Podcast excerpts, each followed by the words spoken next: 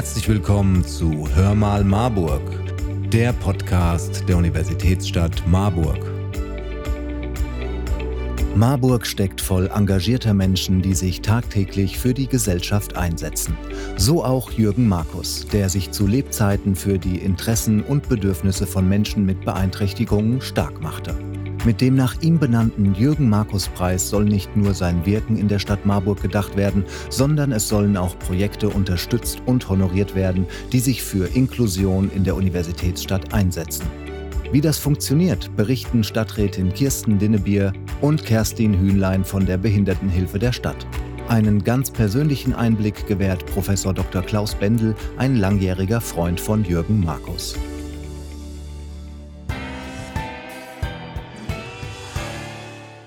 Guten Tag, Frau Dinnebier. Einen wunderschönen guten Tag. Was ist denn der Jürgen-Markus-Preis? Der Jürgen-Markus-Preis wird seit 2012 alle zwei Jahre vergeben, mit Ausnahme im Jahr 2020, weil wir da leider wenig geeignete Bewerbungen hatten. Der Jürgen-Markus-Preis ist mit einem Preisgeld von bis zu 20.000 Euro dotiert. Und Ziel ist es, das Bewusstsein für Barrierefreiheit und Inklusion von Menschen mit Behinderungen in der breiten Bevölkerung zu stärken und natürlich auch die uneingeschränkte Teilhabe von Menschen mit Behinderung in allen Lebensbereichen zu verbessern. Und warum ist es der Stadt Marburg wichtig, mehr Bewusstsein für Barrierefreiheit zu schaffen? Weil alle Menschen das Recht auf Teilhabe haben und das sollte auch allen in der Gesellschaft in der Stadt Marburg bewusst sein. Es ist wichtig, Barrieren abzubauen, damit Menschen mit Beeinträchtigungen uneingeschränkt am Leben in der Gesellschaft teilhaben können. Und Barrieren sind nicht nur in den Wohnungen, auf den Straßen, sondern viele Barrieren sind auch im Kopf und auch die wollen wir beseitigen. Die Barrieren können also ganz unterschiedlicher Art sein, ob es baulich ist, zu schwere Texte, schlechte Akustik bei Veranstaltungen. Das ist natürlich ein Problem für Hörgeräteträgerinnen oder Internetseiten, die nicht barrierefrei sind, sodass sie von blinden und sehbeeinträchtigten Menschen überhaupt nicht gelesen werden können. Und auch fehlende Gebärdendolmetscherinnen und vieles mehr, was man sich darunter vorstellen kann. Die Stadt Marburg selbst setzt Maßnahmen des zweiten Marburger Aktionsplans der UN-Behinderten Rechtskonvention um. Und dieser Aktionsplan enthält verschiedene Handlungsansätze von Vereinen und Institutionen, aber auch von den Fachdiensten in der Stadtverwaltung selbst, die Barrierefreiheit und Inklusion in ihren jeweiligen Bereichen mit voranbringen sollen. Als ein Beispiel kann ich den barrierefreien Ausbau der Bushaltestellen nennen im Innenstadtbereich in Kombination gerade auch mit Niederflurbussen, die sich auf Höhe des Bordsteins absenken können und so auch dann der Zugang für Rollstuhlfahrende Personen viel, viel einfacher ist und auch selbstbestimmter ist. Oder der Zugang zu den VHS-Kursen für gehörlose Menschen oder auch inklusive Spielplätze. Vielen Dank. Ja, guten Tag, Herr Professor Dr. Klaus Bendel. Guten Tag. Sie kannten Jürgen Markus persönlich? Und ja. mich würde interessieren aus Ihrer Perspektive, wer war Jürgen Markus denn eigentlich? Ja, also Jürgen habe ich im Studium kennengelernt. Er kam, also er stammte ursprünglich aus Bad Triburg in Ostwestfalen, 1957 geboren und kam dann 1978 zum Studium nach Marburg. Wir waren ungefähr gleich alt und dort haben wir uns kennengelernt. Wir haben beide Soziologie studiert und so haben wir uns ein bisschen auch angefreundet. Ähm, erzählen Sie doch ein bisschen was zu Jürgen Markus, für Leute, die ihn jetzt gar nicht kennen und gar nicht wissen, ja, wer er war. Also äh, ich würde mal so sagen, zunächst mal war er ein ganz normaler Soziologiestudent, wie viele andere auch. Äh, in der damaligen Zeit, Ende der 70er Jahre, an politischen Prozessen interessiert und engagiert. Äh, aber der entscheidende Punkt war natürlich, dass er dann 1982 einen Sportunfall hatte und äh, der mit schwerwiegenden Folgen verbunden war. Er hatte Verletzungen an der Halswirbelsäule und war seither eben äh, ab dem Hals abwärts komplett gelähmt, eine sogenannte Tetraplegie. Und das war natürlich eine ganz äh, einschneidende Situation, die sein weiteres Leben sehr geprägt hat. Er kam zurück aus der Klinik nach etwa einem halben Jahr Aufenthalt dort und brauchte im Prinzip rund um die Uhr Hilfe und Unterstützung, war auf ein rechnerisch mindestens fünf Personen angewiesen, die sich wechselweise äh, rund um die Uhr um ihn kümmern, um das zu veranschaulichen. Jürgen war dann einfach nicht mehr in der Lage, äh, sich allein am Kopf zu kratzen oder einen Kaffee zu trinken, geschweige denn äh, die alltäglichen sonstigen Verrichtungen des, äh, des Lebens zu alleine selbstständig zu bewerkstelligen. Also was Anziehen, äh, Mobilität und solche Dinge betrifft. Und das äh, war sicherlich, er hat mal selber gesagt, das war der Beginn meines zweiten Lebens und äh, da musste er sich in jeder Hinsicht umstellen. Wie, wie alt war er da ungefähr? 25. 25. Und es war, vielleicht kann ich dazu noch ein bisschen was erläutern. Es war zur damaligen Zeit einer der ersten, die in Deutschland überhaupt eine solche Verletzung überlebt haben.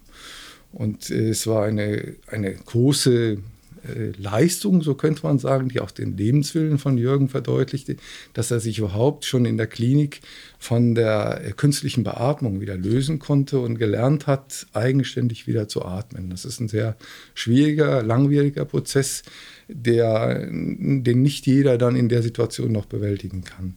Und als er äh, zurückkam, war es eben auch so, das ist vielleicht ein sehr wichtiger Punkt, dass eben äh, Anfang der 80er Jahre die Themen barrierefreies Gemeinwesen, ambulante Versorgungsstrukturen, Hilfen für Menschen in solchen Lebenslagen kaum äh, etabliert waren, kaum etwas entwickelt waren, war. Er, äh, ihm wurde also vorgeschlagen, als er die Klinik verlassen konnte und sollte, äh, dass er in eine stationäre Altenhilfeeinrichtung äh, gehen soll, weil nur dort seine Versorgung gewährleistet war. Und das äh, war sicherlich so ein Ausschlagpunkt, wo er dann gesagt hat, wenn ich nochmal wirklich in ein Leben zurückkehren will, dann äh, muss, ich, muss ich etwas ändern, muss ich viel mehr tun als nur den Alltag bewerkstelligen, sondern ich brauche ambulante Unterstützung, Versorgung rund um die Uhr. Äh, die muss ich aufbauen, die gibt es nicht irgendwo, dass ich die einfach abrufen kann. Und äh, auf der anderen Seite, ich brauche vor allen Dingen auch eine Wohnung, wo ich äh, im Alltag leben kann. Auch das kann man sich ja vorstellen. Er hat einen Elektroholzstuhl, der wie viel Kilo er genau wog, weiß, kann ich gar nicht mehr sagen, aber der deutlich schwerer ist als ein normaler Handrollstuhl, den man nicht einfach so hochheben kann oder so. Ja. Und von daher äh, brauchte er quasi insgesamt sowohl für die persönliche Assistenz als auch sonst für seinen Alltag äh, die räumlichen Gegebenheiten sehr viel Strukturen, die so nicht da waren. Und das war vielleicht auch, oder denke ich, der Anfang äh, seines ganzen äh, politischen und zivilgesellschaftlichen Engagements, was er dann auch entwickelt hat, dass er gesehen hat, das muss ich natürlich nicht allein, sondern gemeinsam mit anderen irgendwie angehen, die eine ähnliche Lebenssituation haben. Und das hat er dann, äh, das fand ich jedenfalls im Nachhinein besonders beeindruckend, das hat er auch dann hervorragend geschafft. Also wenn man dann Jahre später seine Lebenssituation sich betrachtet hat, dann äh, hatte er fünf äh, Personen, die er selber hauptamtlich beschäftigt hat. Er war also Arbeitgeber äh, dieser Personen, die für ihn die Assistenzen übernommen haben. Er hatte sich äh, selbst, natürlich mit Unterstützung von anderen auch, aber ein äh, barrierefreies Haus in Weidenhausen äh, gebaut, was seinen Bedürfnissen gerecht wurde. Und äh, das waren Lebensbedingungen, von denen er zu Beginn, Anfang der 80er Jahre träumen konnte. Und äh, das war sozusagen der Prozess, den er dann durchlaufen hat. Und das fand ich eine besonders beeindruckende Leistung. Und viele Dinge, die heute in Marburg selbstverständlich sind, sind eben mit seinem äh, ja, Engagement und seinem Wirken auch verbunden. Und ja, gut, äh, was man vielleicht noch sagen muss, Jürgen äh, hatte natürlich gravierende Einschränkungen und die hat auch auf Dauer zu gesundheitlichen Folgeproblemen geführt. Mhm. Und das äh, hat letztendlich auch dann 2010 zu seinem Tod mit 52 Jahren geführt. Also ganz hat ihn das natürlich nicht mehr losgelassen. Er war im Alltag ohnehin, wenn man sich das vorstellt, wie wir unseren Alltag leben, normalerweise, er war mindestens fünf, sechs Stunden damit beschäftigt, äh, überhaupt seinen Alltag angehen zu können, bevor er also irgendwas, ein Termin, ein Date, eine Verabredung oder ein, äh, sonstige Interessen verfolgen konnte, musste erstmal morgens und abends mehrere Stunden äh, einiges erledigt werden, was wir in vielleicht 30 Minuten bewältigen. Ja. Also eine ganze Menge Willenskraft am Werk bei ihm, die ja dann offensichtlich nicht nur dazu geführt hat, dass er sein eigenes Leben auf sehr, sehr ungewöhnliche Weise äh, in einer Art geregelt hat, die, wie Sie sagen, da, damals gar nicht gedacht oder möglich war in der Gesellschaft. Und offensichtlich hat er aber ja nicht nur für sich was erreicht. Genau, ich glaube, das hat viele in der Stadt, die ihn kannten und er hatte immer ein großes, breites Netzwerk auch, sonst würde das ja auch alles gar nicht, hätte das alles nicht funktioniert. Aber äh, ich glaube, das ist ein wichtiger Punkt, der ihn auch sehr bekannt und beliebt gemacht hat. Also jeder, der ihm begegnet ist, war sehr beeindruckt davon, äh, wie er dieses Leben angeht, wie er dieses Leben äh, bewältigt. Und äh, das war bei ihm äh, würde ich sagen, etwas, also die meisten Leute hätten immer sagen spontan mal, naja, also wenn ich in der Situation wäre, würde ich keine Lust mehr haben zum Leben mhm. und so. Was eigentlich für die Betroffenen auch manchmal ein bisschen ärgerlich ist, weil äh, sie sind in der Situation und müssen das tagtäglich bewältigen. Aber vor allen Dingen blieb für die meisten der Eindruck, äh, dass das bewundernswert war und dass er dann eben nicht nur seinen Alltag bewältigt oder auch entwickelt hat, sondern dass sich darüber hinaus auch sozial und politisch und zivilgesellschaftlich engagiert hat und nicht nur ja. an sich dabei gedacht hat, sondern an die ganzen anderen, die vielleicht in einer ähnlichen Situation sind. Wie kam es denn dann zum Jürgen Markus Preis? Ja, also ich würde dann so ein bisschen ausholen, weil der Jürgen Markus Preis hat einerseits natürlich mit, seinen, mit seiner Persönlichkeit etwas zu tun, auf der anderen Seite aber natürlich auch mit seinem sozialen und politischen Engagement. Und äh, das äh, ähm, begann, wie ich das vorhin schon mal angedeutet habe, mit, dem, äh, mit den Bedingungen, die man Ende der 70er, Anfang der 80er Jahre nicht nur in Marburg, sondern allgemein in Deutschland vorgefunden hat. Und es war die Zeit, wo sich auch die sogenannte Küppelbewegung äh, entwickelt hat. Und äh, äh also eine Art Bewegung, eine Selbsthilfebewegung von Menschen, die äh, ähm, in irgendeiner Weise beeinträchtigt sind, gesundheitlich, kognitiv oder körperlich vor allen Dingen waren das die meisten. Und äh, die haben quasi äh, sich langsam organisiert und in Marburg war das damals die sogenannte Krüppelinitiative Marburg, wo äh, Betroffene zusammengekommen sind und überlegt haben, wie können wir etwas für unsere Lebens Verbesserung unserer Lebenslage hier tun. Es ging zum Beispiel in erster Linie um den Aufbau ambulanter Versorgungsstrukturen. In Marburg gab es, ich glaube, es gibt es auch heute noch, das sogenannte Konrad-Bisalski-Haus. Da konnten Studierende mit körperlichen Beeinträchtigungen äh, studieren. Das war in Deutschland relativ einmalig. Ich weiß nicht, ob es noch in meiner anderen Stadt so eine Möglichkeit gab. Aber dadurch kamen einige nach Marburg zum Studium, die körperlich beeinträchtigt waren. Und die Frage war dann immer, ja, was dann? Also wenn das Studium zu Ende ist und die Berechtigung, in einem Studierendenwohnheim zu leben, äh, äh, wenn das nicht mehr gegeben ist, wie soll es dann weitergehen? Und das war unter anderem ein Punkt, der also ein Schwerpunkt hier des Engagements war. Und Jürgen hat sich in dieser Köppel-Initiative engagiert. Er hat aber dann eben auch den FIP sehr stark mitgeprägt, der entstanden ist auch in dieser Zeit. Also das ist, damals hieß das Verein zur Förderung der Integration Behinderter. Heute nennt man das ein bisschen anders, Verein zur Förderung der Inklusion behinderter Menschen. Aber FIP, das Kürzel gibt es ja bis heute. Und äh, der ist damals auch gekündigt worden und der hatte zum Ziel, eben ambulante Versorgungsstrukturen aufzubauen. Und da war er natürlich auch dann sofort dabei, weil das ihn persönlich auch sehr stark betroffen hat. Und so war neben der Krim dieser äh, ambulante Dienst, der FIP, ein wesentlicher Baustein. Und der FIP hat sich ja dann auch zu äh, sehr stark etabliert und entwickelt. Und äh, Jürgen war dann auch jahrelang Vorsitzender dieses Vereins und hat sich also dann auch persönlich über äh, den unmittelbaren, äh, die, die unmittelbaren Notwendigkeiten hinaus dort engagiert. Ein weiterer Punkt war eben auch, dass Jürgen äh, mit anderen Betroffenen eben auch in Marburg den Behindertenbeirat mit aus der Taufe gehoben hat und dort jahrelang auch äh, sich eingebracht hat. Und last not least, er war auch dann äh, kommunalpolitisch aktiv, hat sich also äh, im äh, Stadtparlament engagiert, war im Bauausschuss im Bereich der Stadtentwicklung sehr aktiv. Das heißt, es ging dann in dem Bereich für ihn vor allen Dingen dann um ein barrierefreies Gemeinwesen. Also viele Kleinigkeiten.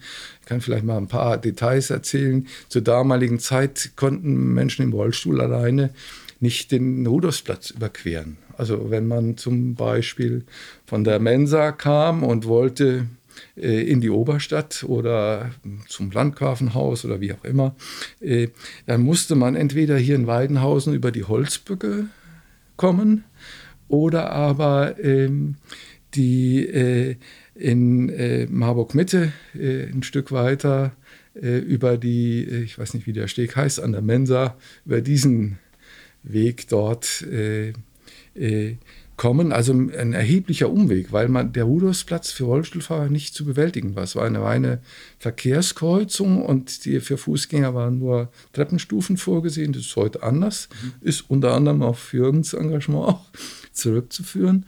Und so gibt es eine ganze Reihe Beispiele. Kleinigkeiten sind zum Beispiel abgesenkte Bordsteine, die an vielen Ecken quasi fehlten oder fast überall. Und äh, bei Rollstuhlfahrern wie Jürgen war das ein besonderes Problem, weil äh, man konnte nicht durch Assistenz einfach den Handrollstuhl da drüber ja. hieven, sondern er steuerte den Rollstuhl mit einer Mundsteuerung am, äh, am Kinn. Und solche Hindernisse bedeuteten immer, dass er wirklich sich äh, auch an der Lippe verletzte und nicht weiterkam. Also äh, ein weiteres Beispiel, wenn ich das erwähne, neben den Bordsteinen, sind abgeflachte Steine in der Oberstadt, also die äh, es heute gibt. Wenn Sie genau mal äh, schauen, wenn Sie vom Marktplatz Richtung Wettergasse oder so gehen, gibt es in der Mitte so ein Band mit etwas abgeflachteren Steinen. Äh, die kaum auffallen, aber die eine Riesenhilfe sind für Menschen, die mit einem Rollstuhl unterwegs sind, vor allen Dingen, wenn sie ihn mit dem Mund steuern, weil es gab sonst immer sozusagen blutige Lippen, wenn er durch die Oberstadt äh, eigenständig sich ja. bewegt. Der Kopfsteinpflaster ist sehr undankbar. Ja, genau, sehr uneben, könnte das mit dem Fahrrad oder so darüber, das hoppelt. Ja. Und ja, das war ähm, ähm, sind solche kleinen Bausteine im wahrsten Sinne des Wortes, für die er sich engagiert hat und dessen Spuren man hier überall sehen kann. Auch die Holzbrücke in Weidenhausen, da hat er sich sehr für engagiert, dass sie verbreitert wurde. Der, der Hirsefeldsteg. Genau, der Hirsefeldsteg. Ja. Da kam man zuvor äh, nicht aneinander vorbei. Also man konnte ihn notfalls befahren mit einem Rollstuhl, aber wenn jemand entgegenkam, jemand im Kinderwagen, jemand mit dem Fahrrad, jemand auch im Rollstuhl oder Rollator, wäre das nicht möglich gewesen. Hätte einer rückwärts fahren müssen über den gesamten Steg. Und es gab ja damals auch einige, die das kritisch gesehen haben, die Erneuerung dieses Stegs. Aber für mich war das äh, ja ganz klar, wenn man gesehen hat, welche Barriere das war, dass man den äh, verbreitet und barrierefrei gestaltet. Ja. Ich weiß auch nicht, ob sich heute noch jemand den alten Steg zurückwünscht. Ich glaube, mit dem neuen sind inzwischen alle ganz ich glaube zufrieden. Auch. Also heute spricht kaum mehr jemand davon, aber damals war das eine umstrittene Sache. Irgend hat sich engagiert, extra Button äh, äh, machen lassen, wo äh, man zum Ausdruck bringen konnte, dass man für die Verbreitung des Siersefeldstegs war. Und das sind alles so Kleinigkeiten, wo er einen nachhaltigen Eindruck hinterlassen hat in der äh, Öffentlichkeit hier und im kommunalpolitischen Feld. Äh, was aber eben auch äh, sehr wichtig ist, neben diesem ganzen Engagement, war, dass er als Person auch sehr äh, ja, nachhaltigen Eindruck hinterlassen hat. Und das lag nicht nur an seiner beeinträchtigten Lebenssituation, die für sich schon immer Menschen sehr beeindruckt hat und sie das bewundert haben, aber was Jürgen ausgezeichnet hat, war auch, dass er eine besondere Persönlichkeit war. Also Wahrscheinlich wäre er sonst gar nicht so gut klargekommen mit dem Alltag. Er hatte sehr viel Geduld, er konnte sehr gut zuhören, er konnte ja, Perspektiven integrieren, auf andere eingehen. Und das war auch der Grund, warum der zum Beispiel über Parteigrenzen hinweg sehr geschätzt war und als Ansprechpartner geschätzt wurde. Und aus meiner Sicht auch der Grund, warum er zum Beispiel alltäglich diesen Alltag mit fünf Helferinnen und Helfer überhaupt bewältigen konnte, weil äh, dazu braucht man eine Menge Geduld und Einfühlungsvermögen, Bereitschaft, sich auf die Schwächen und die Eigenheiten eines anderen zu, äh, eines anderen auch zu akzeptieren, die anderen, die sehr persönlich in das eigene Lebensumfeld eindringen oder notgedrungen eindringen mhm. und mit denen man das teilen muss. Äh, da muss man sehr viel Geduld haben. Da kann man auch dann verzweifeln, so würde ich das sagen. Und äh, das hat er sehr gut gekonnt und sehr gut geschafft. Er hatte immer ein sehr gutes Verhältnis zu seinen Assistentinnen. Es gab selten äh, Konflikte, die bleiben natürlich nicht ganz aus, aber es war schon beeindruckend. Und das war auch ein Eindruck, den er in der Öffentlichkeit äh, im politischen Bereich hinterlassen hat, dass er eben nicht äh, äh, ja, sehr ideologisch borniert agiert hat. Er hatte Grundsatzpositionen, für die er auch eingestanden ist. Aber er war bereit, mit allen darüber zu sprechen und äh, Kompromisse auch zu suchen und Möglichkeiten zu suchen, wie etwas beispielsweise auch pragmatisch dann umgesetzt werden kann. Das war wichtig. Und deswegen haben ihn sehr viele, glaube ich, auch geschätzt. Und das hat dazu geführt, dass eben dann auch ähm, äh, als Jürgen verstorben ist, äh, das Stadtparlament äh, fraktionsübergreifend und der Magistrat äh, einstimmig dann äh, auch äh, diesen Antrag eingebracht hat und dafür votiert hat, dass der Preis eben nach Jürgen Markus auch benannt wird und so ein Preis überhaupt eingerichtet wird. Das ist ja schon, glaube ich, auch nicht so ganz ja, normal oder gewöhnlich, dass die politischen Parteien übergreifend einhellig der Meinung sind, dass das eine gute Sache ist und dass sie das unterstützen. Und die Fraktionen haben ja auch nach wie vor, oder der Preis ist ja so beschaffen, dass äh, alle Fraktionen einen Vertreter ins Kuratorium oder eine Vertreterin ins Kuratorium schicken und sie sich dann auch daran beteiligen aktiv. Ja, es zeigt schon auch die beeindruckende Lebensleistung, dass die auch weitergeht, sich weiterträgt nach seinem Tod. Genau, und das war eben der Wunsch, äh, glaube ich, äh, aller, äh, die ihn kannten, und das war nun mal das gesamte Stadtparlament auch, äh, dass äh, das Wirken von Jürgen irgendwo noch sichtbar bleiben sollte und er als Person zum einen in Erinnerung bleiben sollte, aber auch das, was er gemacht hat oder wofür er stand, politisch, äh, die Dinge, für die er sich eingesetzt hat, dass die auch weitergeführt werden und dass das nicht dann beendet ist mit seinem Tod, sondern weiter Menschen mit dem Preis unter anderem eben motiviert werden, für Barrierefreiheit, für Inklusion sich zu engagieren. Vielen Dank, Herr Professor Dr. Klaus Bendel. Danke. Frau Hühnlein, Sie sind die Geschäftsstelle des Kuratoriums. Hallo, schön, dass Sie da sind. Hallo. Also den, den Preis gibt es ja schon seit 2012.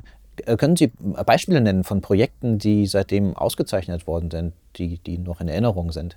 Ja, bei der letzten Preisverleihung war, waren zwei Sportvereine Preisträger, die Inklusion im Sportverein äh, durchführen. Das war einmal der BC Marburg und der, die Sportfreunde Blau-Gelb Marburg, die äh, beide wunderbare Projekte anbieten und so schwerpunktmäßig dann äh, Personen mit Lernschwierigkeiten einbinden in den Sportverein. Und die Projekte sind auch umgesetzt inzwischen? Die waren schon umgesetzt. Also die, äh, der BC Marburg hat schon sehr lange ein äh, Inklusionsteam, Handicap-Team und sind dafür prämiert worden, dass sie schon über so einen langen Zeitraum im Verein, also nicht nur mit diesem Handicap-Team, sondern auch im Verein äh, Inklusion leben. Mhm. Und auch der, äh, die Sportfreunde Marburg, äh, Sportfreunde Blau-Gelb Marburg haben gerade begonnen, als sie sich beworben haben mit diesem inklusiven Projekt. Und wir wollten das sozusagen unterstützen äh, mit dem Geld auch, um das äh, richtig in Gang zu bringen, damit die Rahmenbedingungen geschaffen werden können, damit das gut durchgeführt werden kann. Okay, das waren jetzt zwei Beispiele aus dem Sportbereich. Ganz grundsätzlich, welche Kriterien müssen die Projekte erfüllen, die sich für den Jürgen Markus Preis bewerben? Die Projekte müssen Barrierefreiheit und Inklusion verbessern in der Stadt Marburg und das kann alles sein. Das kann eben, das Kunstmuseum hat äh, auch schon äh, einen Preis bekommen dafür, dass sie Menschen mit Lernschwierigkeiten besonders in Blick genommen haben und Menschen mit Seheinschränkungen und äh, ihre Angebote so verbessert haben, dass diese Personengruppen auch im Kunstmuseum gut zurechtkommen und die Informationen bekommen, die sie brauchen. Ein Kriterium ist auch, das Projekt muss in der Stadt Marburg äh, sein und ähm, muss hier durchgeführt werden. Okay, und der, der Zeitpunkt, äh, ob das Projekt schon angefangen ist oder noch eine erste Idee ist, was ist da relevant? Das ist egal. Das Projekt äh, kann schon lange laufen und kann den Jürgen Markus Preis dafür bekommen, dass eben schon so lange eine, ein Engagement für diesen Bereich vorhanden ist oder das Projekt kann auch erst in der Planung sein oder eine Idee, die noch zu planen ist. Da sind wir sehr offen. Wer, wer kann sich dann bewerben? Auch Einzelpersonen? Oder müssen das Vereine sein? Wie ist das geregelt? Also es können sich Einzelpersonen bewerben, die eine Idee haben oder ein Projekt. Es können sich Gruppen bewerben, es können sich aber auch Vereine als Institution oder auch Gewerbetreibende. Wir würden uns auch über Bewerbung aus der Wirtschaft freuen. Okay, wie findet die Bewerbung statt? Was muss ich da formal für tun? Sie müssen ein Bewerbungsformular ausfüllen, das Sie im Internet finden. Es ist hinterlegt auf der Seite der Stadt Marburg unter www.marburg.de slash Jürgen-Markus-Preis, Markus mit K. Und das Bewerbungsformular ist einzureichen mit, mit einer Kurzbeschreibung, die maximal fünf Seiten sein soll. Und das wird bei der Behindertenhilfe der Stadt Marburg eingereicht per E-Mail. Und äh, die E-Mail-Adresse ist behindertenhilfe.marburg-stadt.de. Der Preis wird zweijährig ausgeschrieben. Der nächste Bewerbungsschluss ist? Also der diesjährige Bewerbungsschluss ist der 6. April 2024. Vielen Dank. Alle Informationen zum Jürgen-Markus-Preis und dem Bewerbungsverfahren findet ihr auf der Homepage der Stadt Marburg unter www.marburg.de slash Jürgen-Markus-Preis. Das war's auch schon wieder mit Hör mal Marburg, dem Podcast der Universitätsstadt Marburg. Wir hoffen, es hat euch gefallen und freuen uns auf euer Feedback. Schreibt uns doch einfach eine Nachricht und abonniert diesen Podcast. Empfehlt ihn Freunden und Verwandten. Ihr findet uns auf www.hörmalmarburg.de oder auf allen gängigen Podcast-Plattformen. Also, wir hören uns beim nächsten Mal, wenn es wieder heißt Hör mal Marburg, der Podcast der Universitätsstadt Marburg.